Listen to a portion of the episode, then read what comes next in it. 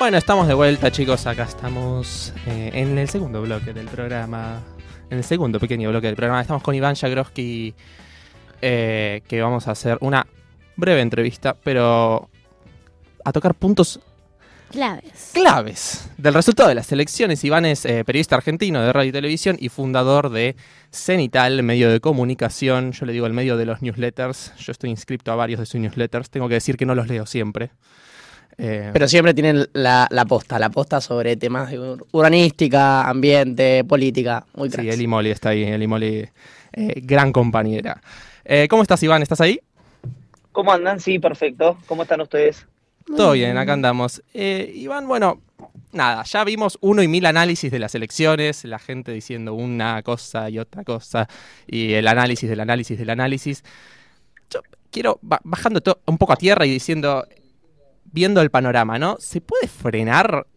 Eh, por el otro día hablaba con mi hermana, ¿se puede, se, puede frenar una ola así libertaria? ¿O es ya eh, un partido perdido de alguna manera? Porque ella, por ejemplo, me argumentaba y me decía, no, ya está, es un, es un movimiento de masas, esto crece y no lo puedes parar, incluso ganando las elecciones, las próximas elecciones en Argentina, que igual hablar de acá cuatro años en Argentina es complicado, pero las próximas elecciones en Argentina gana sí o sí ley como es algo indetenible, digamos. Mira, yo te voy a arrancar eh, diciéndote algo que no está de moda, según estuve mirando en redes sociales eh, esta semana, que es que la primera respuesta es no sé. Que está, eh, parece que es un término o un encuadre prohibido eh, en el análisis político de estas últimas semanas, porque había un montón de gente que tenía la fórmula de la Coca-Cola para ganar elecciones, ¿no? En el peronismo, en Juntos por el Cambio. Eh, fue un fenómeno muy extraño que yo creo que forma parte primero de- del impacto, en algunos del miedo y en otros de la intemperie se- eh, en la que se siente gente eh, que, que trabaja, vive y está seteado o seteada en un redil. Eh, el redil es, digo, el redil de la discusión peronismo-antiperonismo, kirchnerismo-antikirchnerismo, digamos, a ese redil me refiero, hace muchos años. Dicho esto, si yo eh, tuviera que mirar eh, est- estos fenómenos, digamos, cuando se transforman en indetenibles, en general tienen un apoyo más gravitante, tienen un apoyo eh, más determinante eh, y no en una situación, me refiero en términos netamente nominales, ¿eh? y Sí. no en una situación de relativa paridad con los otros dos competidores. Esto, por un lado, lo que no significa que hoy no sea ampliamente el favorito para ganar las elecciones, Javier Milei. Ahora, vos me preguntás, ¿cómo, quién es el mayor rival que tiene Milei hoy para ver si, si no llega a transformarse en el próximo presidente de los argentinos? Y el propio Milei. Hmm. Porque yo creo que Patricia Bullrich y Sergio Massa tienen cosas para hacer en los márgenes, pero que no son determinantes para la campaña. Claro. Ahora, ¿cuál es el punto o dónde si yo estuviera en este momento eh, desayunando con alguno de los dos, lo cual sería una tarea de sábado que me daría mucho gusto, pero infelizmente nunca ha ocurrido, le diría, miren, traten de hacer que se equivoque el hombre, ¿no? Eh, traten de, eh, de hacerlo hablar sobre cuestiones que ya dijo, que dijo hace... Porque los archivos de Milley, a diferencia de los de Massa y de los de Bullrich, no son archivos de hace 10 años. Son archivos de hace 3 meses, 6 meses, a lo sumo, como mucho, menos de un año cuando arrancó la campaña electoral. ¿Por qué digo esto? Bueno, porque mucha gente arrastra al Milei como personaje televisivo y al Milei como candidato que hablaba de cosas que caen bien o más o menos bien, como la eliminación de la casta o que el ajuste lo hagan los políticos, eh, y de otras cosas que no caen tan bien, como la privatización de la salud pública y de la educación pública, que son cuestiones que él ya empezó a negar muy rápidamente, aún estando en su plataforma electoral, y otras cuestiones que la sociedad en su conjunto, no en, en líneas generales, tampoco lo entienden los periodistas, quiero decir, ¿eh? pero no las entiende ni tiene por qué entenderlas, que es, vamos a ajustar el gasto 15 puntos. Entonces, ¿por qué Emilio Campo tiene que salir en TEN a decir, no, no, no vamos a ajustar el gasto 15 puntos? Bueno, porque hay un montón de gente que tiene o que financiar la campaña o que aportarle equipos técnicos que debe tener la duda también de si el hombre está eh, hábil o capacitado para la tarea que le puede llegar a tocar o no. Y si vos decís que vas a ajustar 15 puntos el gasto en tu primer año, es que no estás capacitado para ser presidente porque no sabes de lo que estás hablando. ¿No? Es como, eh, y con esto cierro, que ustedes digan, les digan a sus familias, a sus amigos, a sus novios, a sus novias, eh, bueno, ahora voy a ir a hacer un programa de radio, eh, lo vamos a hacer en la terraza del Four Seasons, que tiene un helipuerto, en el medio va a venir un, helicóptero, nos va a llevar, vamos a seguir transmitiendo del aire y vamos a cerrar el programa tirándonos en paracaídas en el medio de un anillo de fuego. Bueno, alguien que sabe, la conoce la industria en Argentina y demás te va a decir, che, me estás mintiendo, no va a pasar eso. El mercado argentino no permite una producción de esa naturaleza. Bueno, el caso de Milei me parece que es, eh, y gente que sabe de gestión pública y de números, eh, que empiezan a tener esa, eh, ese reparo. Y bueno, yo creo que hasta el momento, tengo que ser sincero, creo que Milei lo ha resuelto bien. Yo tengo una sola incógnita de ese esquema que si quieren la desarrollamos cuando ustedes manden. Bueno, eh, si nos, deja, nos la dejas ahí picando, sí, contanos cuál es la, tu incógnita. Así. No, ¿quién manda? Claro. Tengo la incógnita de quién manda. Yo vi una nota eh, en TN hace, hace unos días donde estaban hablando de que le iban a sacar el subsidio a todo el mundo. Que le iban a sacar, que los subsidios no iban más, que distorsionan los mercados, etcétera, etcétera. Yo en algunas cosas, incluso mirá lo que te voy a decir, hasta puedo estar de acuerdo eh, en, en alguno de los puntos muy, muy, muy en los márgenes de la teoría de estas cosas que dice Mil, por ejemplo, respecto al tema subsidios. Ahora le pregunta Alfano, Edgardo Alfano, dice, ¿y también van a, a eliminar los subsidios de la Iglesia Católica? No. ¿O de la Iglesia? Milei comienza a titubear, pero de una manera muy evidente, porque era un hombre que venía muy plantado después de ganar las elecciones, e interviene Victoria Villarroel y dice, no, no, eso no, porque para eso hace falta una reforma constitucional y eh, no vamos a, a, reformar la constitución y demás. Eh, obviamente el, el, argumento institucional es cierto, pero aplica para todas las cosas que quiere hacer Milei, claro. ¿no? Porque eh, para alguna de las cosas que quiere hacer hay que reformar la constitución y para otra necesita mayoría en ambas cámaras que no va a tener. Eh, con lo cual, ahí hay un punto que es uno empieza a eh, ver que hay algunas cosas que parecían, no, no, había nada que pareciera intocable en el mundo, mira, vinculado a la casta, ¿no? a los factores de poder de la Argentina, al sistema en su conjunto, porque justamente venía a romperlo. Bueno, encontramos el primer límite, ¿no?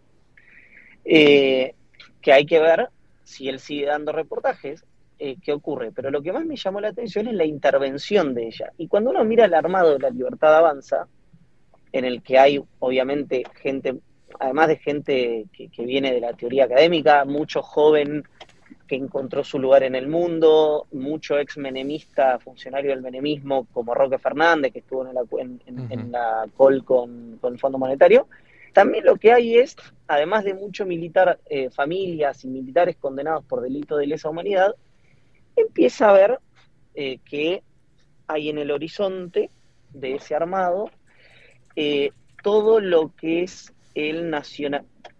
Aclaro, no estoy diciendo que mi ley sea antisemita, que no lo es. Aclaramos. Estoy diciendo que en el armado que la contiene a Victoria Villarroel, además de lo que yo mencioné, además de servicios de inteligencia vinculados a la Marina, además de el clásico nacionalismo católico antisemita de derecha, empieza a eh, se empiezan a ver cuando existen estos planteos o límites ideológicos vinculados al establishment argentino eh, o límites de otro orden, de acuerdos políticos o de financiamiento. Uno no lo puede saber, yo no tengo manera de saber cuál de los dos es. Hmm. Pero me parece un llamado de atención incluso para la gente que eh, vota eh, a mi ley con, con, con, mucha esperanza, de que rompan todas las estructuras tradicionales de la Argentina, bueno, algunas da la sensación que no las va a romper. Iván, ahí se me, se me viene la cabeza, así como vos, vos estás describiendo esto, cuál es el armado de mi ley y que su propio enemigo mayor es él, ¿qué pensás que deberían hacer tanto Patricia Bullrich de acá a las elecciones para encaminarse a ese lugar dentro del balotaje o ganar? Y lo mismo que tiene que hacer el oficialismo, porque lo que estamos viendo yo creo hoy en día es que todas las medidas que debería tomar no lo está tomando, digo, devalúa y en general las devaluaciones siempre vienen acompañadas de medidas para eh, acolchonar todos los impactos que va a tener eso en las poblaciones más afectadas. Digo, ¿qué, debería hacer ahí cada fuerza política? Por, por ejemplo, el oficialismo, eso. Yo lo que veo, no sé si vos opinas lo mismo, es se está metiendo eh, más aún, todos los votos, o sea, va a perder muchos votos, creo, ahí en estas medidas que está tomando. Mira, la, primera eh, la primera respuesta frente a eso es que está bien, gracias. Perdón, eh, estoy bajándome de un auto.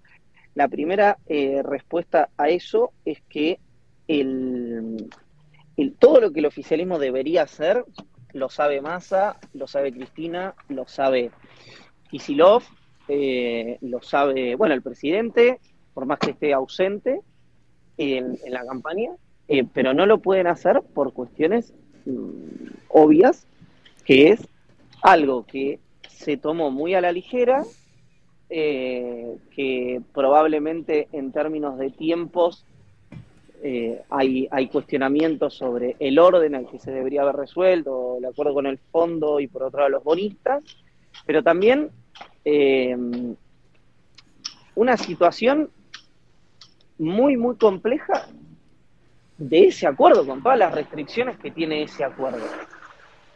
A mí me parece que hay, hay algunos puntos de, de, digamos, de lo que está haciendo la gestión del gobierno, que no se termina, viste cuando, no sé cómo plantearlo, lo, planteo si me permite una metáfora futbolera, porque me gusta mucho el fútbol y soy un, futbolista frustrado. Entonces, vos eh, jugás contra otro equipo y a veces jugás bien y ganás, a veces jugás mal y ganás, eh, a veces jugás mal y perdés, y a veces jugás bien y perdés. Pero hay momentos en los que vos te das cuenta que, el que no puedes hacer nada, porque en los centrales son más rápidos y más fuertes y más altos y cabecean mejor, los delanteros son más habilidosos y más rápidos y le pegan con las dos piernas y saltan y tus centrales son bajitos y tal. Hay un punto en el que eh, es, frente a la inestabilidad que tiene la Argentina de reservas y demás, lo máximo que puede aspirar Massa es a una negociación en la que, en el mejor de los casos, le dan la plata, que es lo que está pasando, y le permiten muy en los márgenes algún tipo de recomposición en materia de política de ingresos. Entonces, cuando nosotros vemos que el gobierno devalúa, y acá quiero hacer un asterisco que ahora recupero, y no hace, yo creo que va a terminar eh, haciendo un anuncio de política de ingresos a la vuelta del viaje de masa, o por lo menos esa es la información que uno tiene, hmm. pero supongamos que este es el momento. No es ni porque Massa no quiera, ni porque Cristina no se dé cuenta, ni porque eh, Kisilov eh, no lo perciba en la provincia de Buenos Aires pues no se lo permite el acuerdo y una ruptura del acuerdo con el Fondo Monetario es eh, una situación mucho más ingrata de la que está ocurriendo ahora en materia de devaluación y en materia, obviamente, por lo tanto, de precios y de pérdida de, de pérdida de poder adquisitivo. Eh, y el asterisco, y lo digo muy breve, es em, la, el dólar atrasado eh, y las tarifas atrasadas, que las dos cosas impactaron, uno, dos semanas antes de las elecciones y la otra, un día después de las elecciones, es decir, el, el mayor aumento tarifario impactó ahora la primera semana de agosto, esas cosas también son eh, responsabilidad del gobierno y de la disfuncionalidad del gobierno, donde yo creo que tiene muchísima responsabilidad los funcionarios de Alberto Fernández pero también tiene muchísima responsabilidad una dinámica danina del kirchnerismo, porque vos las cuestiones en economía las podés postergar, las podés artificializar un rato, las podés, eh, digo, podés inventarle un cauce al río, pero el agua encuentra su cauce, artificial, natural o lo que sea, porque si no, para decirlo rápido, uno viviría con el dólar atrasado. Si eso fuera hmm. sostenible, uno viviría con el dólar a 60 pesos, digamos, ¿no? Como, lo, como el que topeó Alberto Fernández en la campaña de 2019. Entonces esas cosas me parece también que son un aprendizaje, un aprendizaje muy caro, es una universidad muy cara, donde hay 44 millones de alumnos, pero aprendizaje al fin. Iván, bueno, primero agradecerte por la claridad, creo que, estamos ahí como muy a la escucha y muy Los ejemplos no son tan buenos, ¿no? sí, sí, son muy buenos, son muy buenos. Sí, sí, sí, muy entendibles. Yo nunca entiendo los ejemplos de fútbol, pero... pero este fue muy claro. Sí, se ve muy, claro. Sí, sí, sí, no, pero que encontré una coincidencia entre Iván y Milei en que los dos son futbolistas frustrados. sí, exacto, exacto. Bueno, Iván, eh, última, última pregunta súper breve. Em, y es preguntarte quizás cuál crees que es como la más polémica de las propuestas de Milei. Si me tenés que decir una, ¿cuál crees que es la más polémica y la que puede llegar a ser que la gente ahí como de vuelta eh, los resultados como diciendo, no, a esto no, vamos a frenar, vamos a votar a, otro candidato? Mirá, eh, perdón que me ría porque uno en estas épocas eh, donde, donde es como estás viviendo el, el futuro distópico del que te hablaban, lo estás viviendo, uno, o, por lo menos mi mecanismo de defensa es volverme lo suficientemente cínico como para poder transitarlo el momento y no lo suficientemente cínico como para no quebrarme, digamos, ¿no? Hmm. Eh, y no tener el tono de eh, un Rodolfo Galimberti sin haber secuestrado a los hermanos Born en nombre de la liberación nacional. Pero dicho todo esto, dicho todo esto, em, si yo tuviera que plantear una que me horrorizó, pasa que mi ley va, plantea su plataforma y sus propuestas y va a los medios y dice, no, no vamos a hacer esto. Yo me tengo que plegar a lo que dijo él, la que más me horrorizó en su momento, cuando él dice merece una discusión filosófica, y hasta me da vergüenza decirlo, es la venta de niños, digamos, ¿no?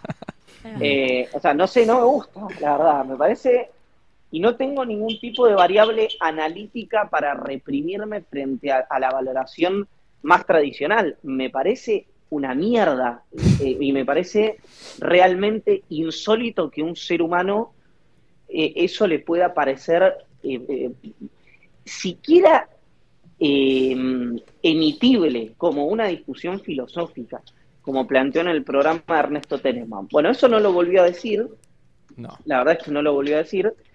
Entonces, si yo tuviera que plantear lo que él y sus candidatos todavía no se animan a, a desdecirse, eh, a mí lo más, hay dos cosas que me parecen preocupantes. Una, desde el punto de vista de la economía, que es la dolarización, todo el paquete económico de dolarización y ajuste de 15 puntos del gasto, eh, porque creo que no entiende, o sea, tiene, tiene una visión de lo que, de lo que pasa que está errada y eso creo que puede generar mucha mucha, mucho movimiento, por decirlo de una manera elegante, y desde el punto de vista más social, eh, la aportación de armas.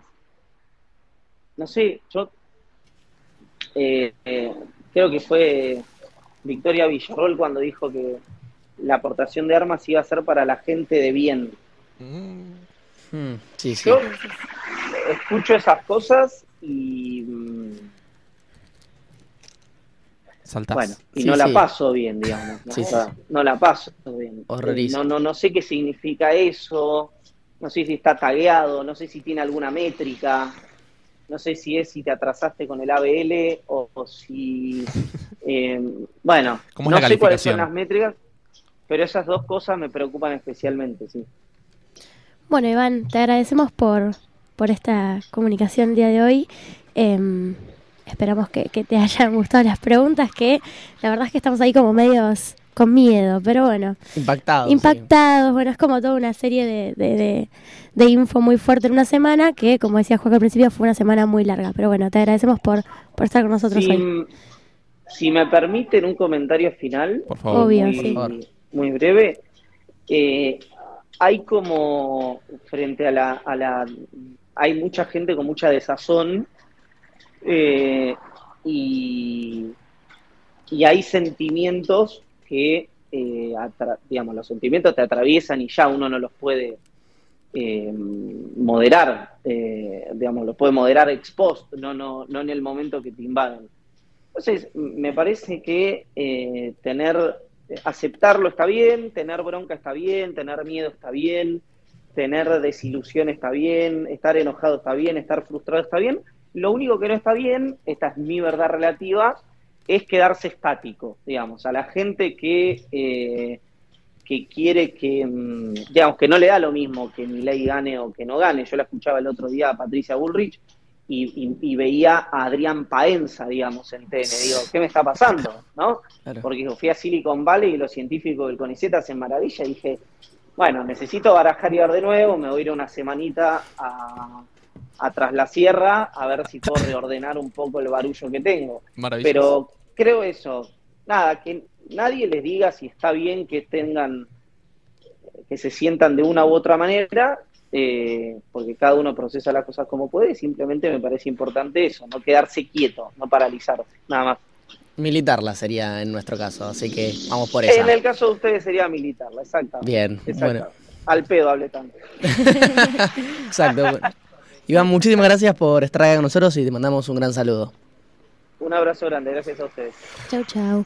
Bueno, chicos, eh, gran comunicación con Iván Jagroski. La verdad es que siempre es muy eh, clarificador escucharlo a él. Eh, también es muy clarificador escucharlo a Rebord, que en un ratito vamos a escuchar un audio exclusivo que nos mandó acá a Jóvenes por el Clima. Pero como no llegamos a tener este, este momento, porque teníamos que tener esta entrevista antes por los hmm. tiempos del entrevistado, ¿Qué les pasó un poco con las elecciones? ¿Qué les pasó cuando empezaron a ver el domingo a la noche?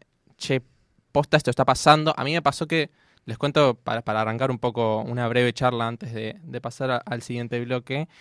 Eh, cuando empecé a ver, yo estaba viendo el, método, que estaban haciendo como una cobertura en vivo, el, el, búnker eh, del método. Del método, sí.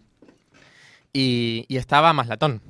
Y más yo siempre me pasa que cuando lo escucho, cuando vino acá al programa incluso, y, siempre que lo escucho en entrevistas en general, el tipo es como que yo siempre sentía que inflaba mucho a, eh, la libertad avanza, a la fuerza de Milley, como de mm, Milley tiene reales chances de ser presidente. Y todo siempre antes, eh, que incluso lo hablamos acá en el programa, cuando hicimos el PRO de Con Crisis en el Aire y, todo, y todo esto que estuvimos haciendo, era como, no, bueno, Milei puede sacar sus lindos 15 hasta por ahí 20 puntos, como, bueno, va a quedar como una sólida tercera fuerza.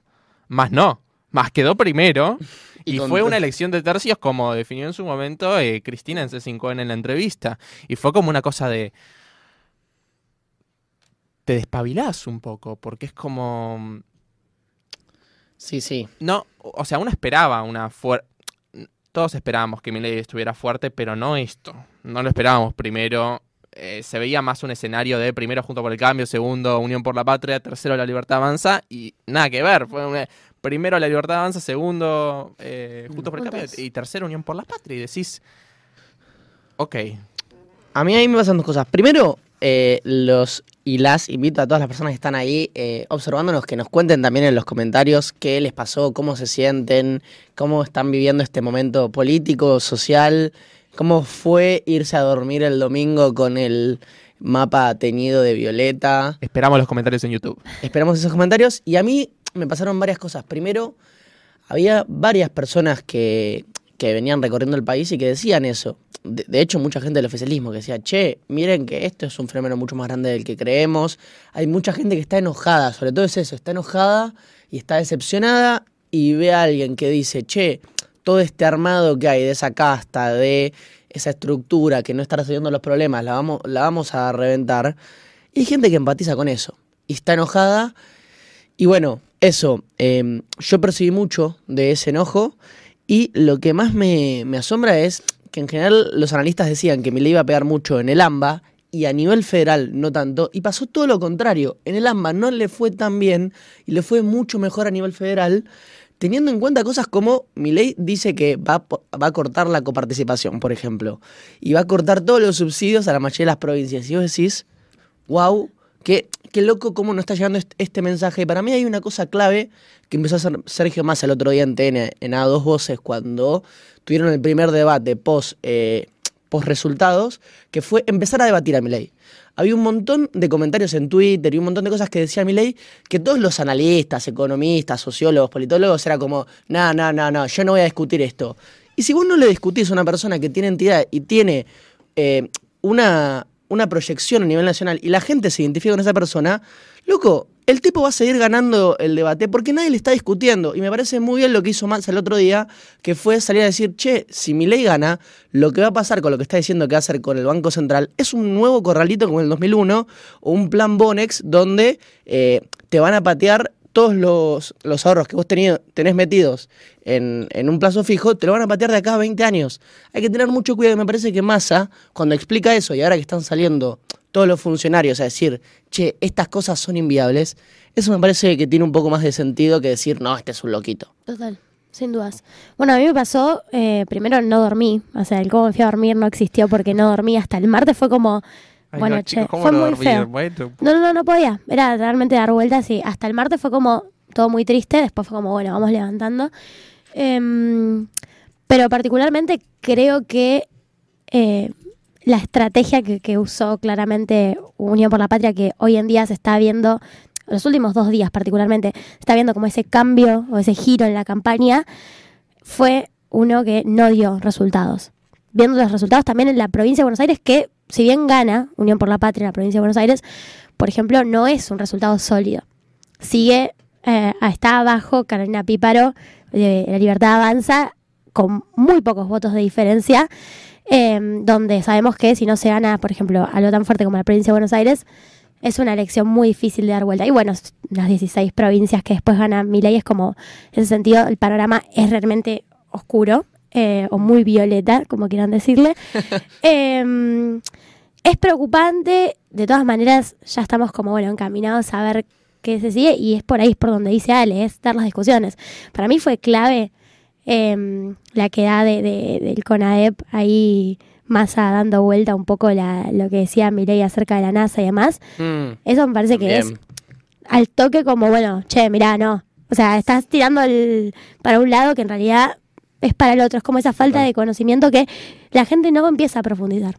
Sí, es eso que decía Ale, eh, y como lo ejemplificaste perfecto, Mar, tu voz, como esto de empezar a responderle a Milei, que esto era algo que es verdad que antes de estos resultados no estaba pasando. Si bien Milei supo poner ciertas cosas en la agenda, como lo de la dolarización, que me acuerdo que fue un- una semana en la que todo el mundo estaba hablando de la dolarización, en los partidos de la oposición, por lo menos lo que yo recuerdo, Unión por la Patria concretamente, yo no los veía respondiendo, discutiendo esas ideas. Cero. Y se ve que están calando, por lo menos algunas están calando. No digo que todas, porque no digo que la gente que vota Milei quiere vender niños. Tampoco fue una propuesta, es verdad. Eso fue un Mm. comentario que Más hice en un programa de claro. radio hace como un año y medio.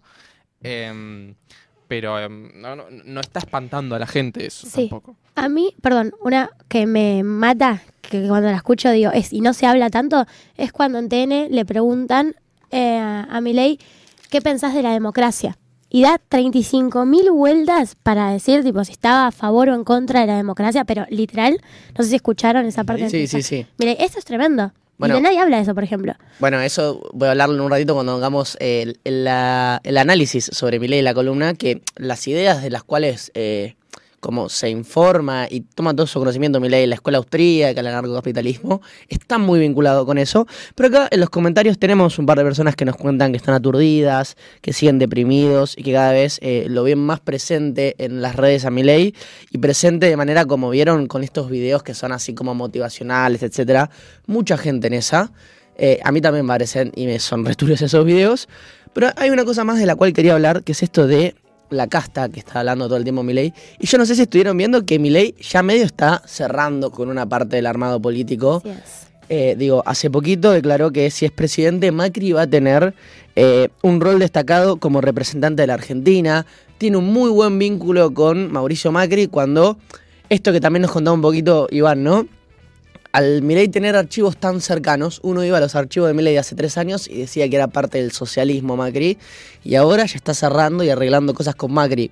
Sí. Digo, ahí hay un, como podés ver que en todo el armado de la provincia de Buenos Aires hay un libertario que está muy enojado con él, una cuenta de Twitter que después voy a dejarla, eh, que describe el tipo como toda la estructura de Milei, como Milei no tenía estructura, en, en es de el- partidos políticos tradicionales. Claro, en la provincia de Buenos Aires es de partidos políticos tradicionales Total. y muchas veces pasa eso. Digo, esta cosa de tan purista, de no, no es posible y, y no, no resiste el archivo, ¿no? Total. Bueno chicos, si les parece nos vamos a escuchar unos temas y después de eso vamos a hacer un... Vamos a ir al picadito de noticias muy resumidamente porque no nos sobra el tiempo en el programa del día de hoy para después pasar definitivamente al análisis supremo sobre Javier Milei. Vamos a hablar de todo sobre el tipo, no vamos a hablar solamente de, ah, eh, Milei quiere vender órganos, vamos a decir un poco, vamos a hablar de su historia, de su biografía, vamos a meternos en lo más profundo y en cosas un poco perturbadoras, tengo que decir. Opa. También vos vas, eh, Ale, a tocar un poco el tema más económico y vos, Martu, Yo voy a hablar un poco de las propuestas. Las propuestas de Milei, que algunas ya las conocemos, pero hay otras que... Hay otras que no. que Sorprendentemente no, las conocemos. que no están que no están a la vista de todos. Así es. Nos vamos a escuchar un tema del cuelgue, Sinoca.